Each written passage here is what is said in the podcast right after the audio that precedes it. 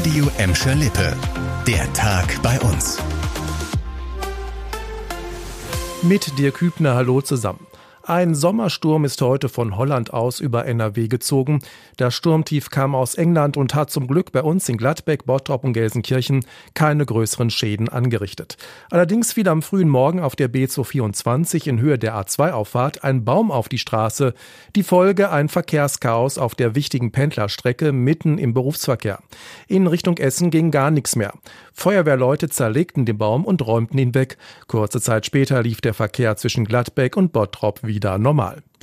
Zwischen Gladbeck und Bottrop hat heute Morgen der Sturm die Autofahrer auf der B224 ausgebremst. In Gelsenkirchen macht das die Großbaustelle mitten im Bur. Und das bedeutet, wenn ihr mit der Straßenbahn unterwegs seid, braucht ihr ab heute länger. Denn die 301 und die 302 können eine Woche lang nicht fahren. Als Ersatz für die Bahnen fahren Busse. Wo genau die Linien enden, erfahrt ihr auf radioemschalippe.de.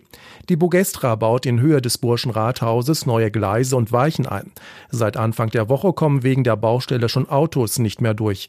Die Arbeiten sollen kommende Woche Mittwoch fertig sein. Einen Tag später haben dann auch die Straßenbahnen im Bur wieder freie Fahrt.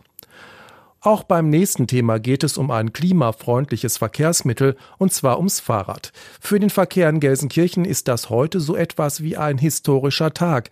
Im Stadtsüden, genauer gesagt in Ückendorf, wurde heute die erste Fahrradzone der Stadt eröffnet. Ab sofort spielen Radfahrer in dem Bereich zwischen der Ückendorfer und der Bochumer Straße die Hauptrolle, haben Vorrang und dürfen sogar nebeneinander fahren. So sollen Fahrradfahrer sicherer unterwegs sein. Stefan Behrens, der Fahrradbeauftragte der Stadt Gelsenkirchen, München fasst den Vorteil der Fahrradzone zusammen. Also man sieht die Ückendorfer Straße, man quält sich mit dem Auto durch. Die Bochumer Straße mit der Straßenbahn drin, der Baustellen, macht überhaupt keinen Spaß. Aber von der Innenstadt kann ich hier jetzt durchs ganze Quartier mit dem Fahrrad einfach hier entspannt durch die Gegend. Die genaue Karte mit der ersten Gelsenkirchener Fahrradzone findet ihr auf radioemschalippe.de. So eine richtige Fahrradzone gibt es bisher noch nicht in Gelsenkirchen. Deshalb soll das Ganze erstmal zwei Jahre getestet werden. Polizei und Stadt wollen in dieser Zeit gucken, ob es dort weniger Unfälle gibt und vielleicht wird es danach noch mehr Fahrradzonen in Gelsenkirchen geben.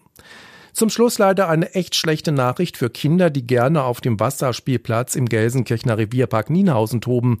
Nach dem Vandalismusschaden ist der kaputte Teil der Spielfläche wohl noch wochenlang gesperrt.